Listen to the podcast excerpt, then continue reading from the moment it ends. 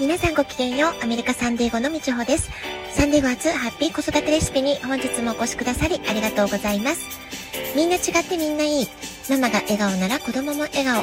子育てで悩んでることの解決のヒントが聞けてほっとする。子育てがちょっと楽しく思えてきた。聞いてくださってるあなたが少しでもそんな気持ちになってくれたら嬉しいなと思いながら配信をしております。て、えー、5月もね、10万倍日が続く吉日っていうのが何度かあったと思うんですけれども、えー、今月6月も、えー、今日9日と明日10日、とてもパワフルな吉日になっています。サンディエゴは今9日なんですけれども、日本の皆さんはもう16月10日を迎えていますよね。いかがお過ごしでしょうか？え私は昨日の夜ですね、もう猛烈な睡魔に襲われてしまったんですね。えー、先週は時差ボケが吹き飛ぶくらいにとっても慌ただしい時間を過ごしていて、で今週はちょっとね、えー、セルフメンテナンスの時間を取ろうということで、え、火曜日にカイロプラクティックの治療を受けました。で日本に行く前、1ヶ月前に、え受けた受けて以来だったので、1ヶ月半ぶりの治療だったわけなんですよね。まあ、その好転反応もあったのかもしれませんし、え月曜火曜とかなり、え夜遅くまで仕事をしたり、え睡眠不足も重なっていましたので、まあ、その反動もあったのかもしれません。で今日はね朝一番のお仕事がなかったのでもうあえてね、えー、ゆったり眠ろうってことでアラームをかけずに、えー、ゆっくりまったりと眠りました。え、やるべきことはきちんとやらなくてはいけない。まあ、そんな時ももちろんありますけれども、でも、やはりね、無理は禁物だなって思います。自分をいたわって自分を大切にする。まあ、そのね、バランスが一番大事なんじゃないかなってことを感じています。まあ、何はともあれね、健康がなくては、え、仕事も遊びも何もすることはできませんので、え、やはりね、睡眠の、えー、ま、快適な質の高い睡眠の確保というのはすごく大事だなと改めて感じているところです。で、今日ね、アメリカに住んでる方はまだ今日9日なので、身の日ということで、身の日と一粒万倍日が重なる吉日ということで、え身の日の開運アクションアイテムといえば、え水回りのお掃除というのが定番なんですけれども、私もね、今日バスルーム、トイレ、キッチン、いつもより念入りにお掃除をしました。そして明日10日も転写日と一粒万倍日が重なる最強開運日というふうに言われているんですよね。でね、まあ、この身の日であっても、転写日であっても、一粒万倍日であっても、いつものことなんですけれども、開運のポイントは、まずお掃除。とにかくお掃除。えー、ね、身の回りをきれいにするってことが、すごくね、開運ポイントになっています。で特に中でも、えー、玄関周りをきれいにしておくというのがね、えー、この転写日一粒万倍日の、えー、開運ポイントということが言われています。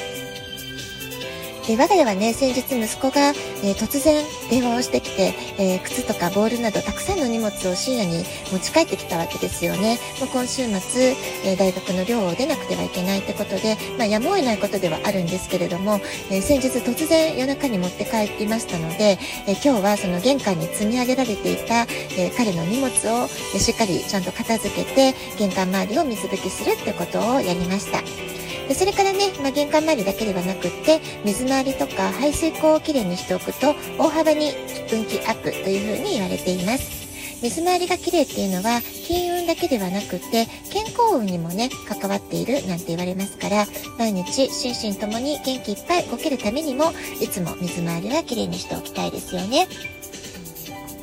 また鏡を磨くというのもすごくいいようです。あなたのセルフイメージを良いものにしてくれます。ピカピカの鏡にして、あなたの自己肯定感、セルフイメージというものをどんどんね、えー、プラスに変えていきましょう。えー、まあ、基本的にね、もうお掃除なぜ大事かっていうと、ホコリがしていると、まあ、ホコリは邪気の元っていうふうに言われているので、まあ、えっ、ー、とね、こまめに掃除機をかけるとか、えー、床拭きをするとか、そういったことをすることで、お家が綺麗だと、やはりね、え気分がね、すっきりしますし、え毎日長くいる場所をパワースポット化する、まあ、そういったことがね、できるんじゃないかなと思います。ですので、まあ、私も今週は月曜日、火曜日かなり忙しかったので、えちょっとね、え、この開運日を、え、いいきっかけにして、しっかりと家の中の片付けやお掃除もしておきたいなというふうに思っています。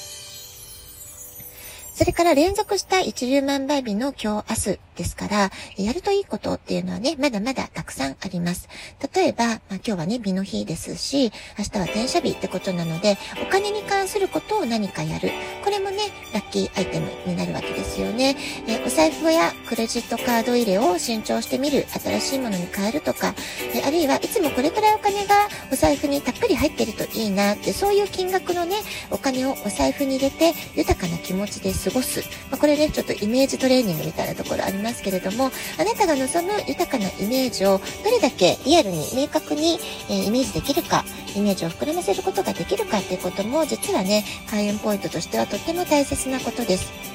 それからこの日に、えー、まあね、たまたまちょっとウィンドウショッピングしてて、買いたいものではなかったけれども、なんかすごくときめいた。まあ、そういったね、商品に出会ったならば、まあ、そのあなたのインスピレーションというか、心の波動を信じて買ってみる。まあ、これもね、すごくいいんじゃないかなと思います。でこの日は頭や、頭で、まあ、理屈で考えるのではなくって、あなた自身の波動を上げてくれるものだって、あちょっとね、あの、直感的に、あ、これ好き、これすごいときめくって思ったことは、えー、ぜひね、購入してみられるといいんじゃないかなと思います。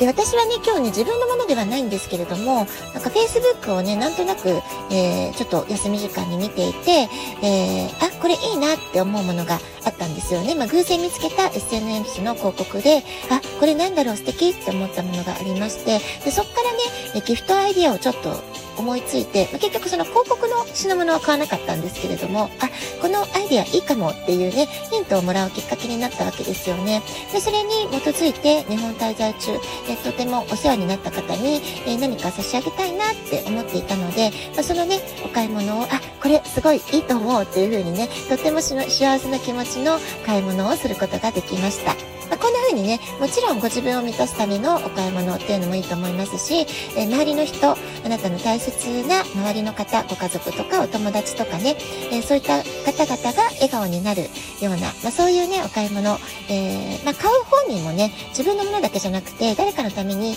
お買い物する時っていうのもね、喜んでくれるといいな、みたいなね、そういうことを思いながらやるお買い物って、とっても幸せな気持ちになりますよね。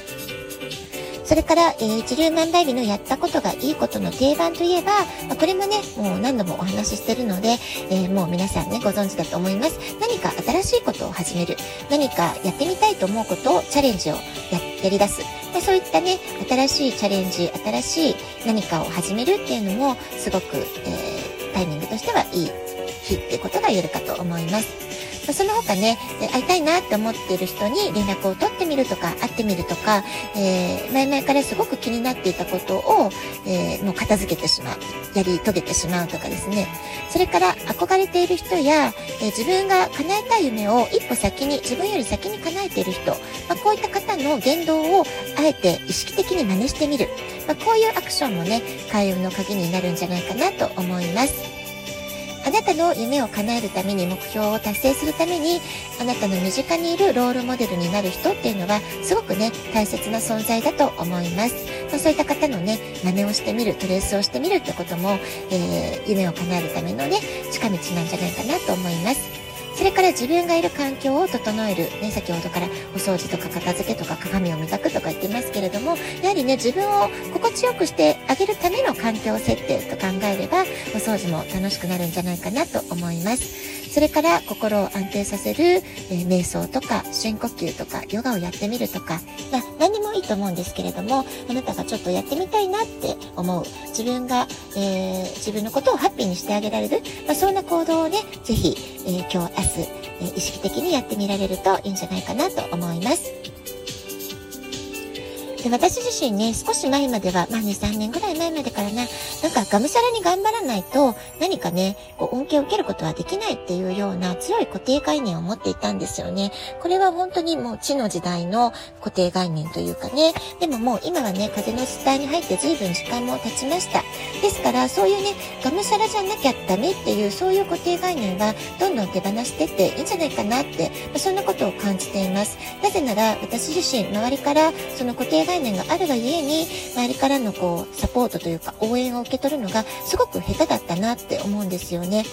でも、この開運日のラッキーアクションっていうのを、私自身楽しみながらやっていくうちに、少しね、自然体になれたというか、肩の力が抜けて、自分を大切にするとか、自分を満たすってことはどういうことなのか、少しずつ分かってきた気がするんです。ぜひ、あなたも気になることを一つでもいいので、何か開運アクション、今日ご紹介した中からね、一つでも結構です。やってみてください。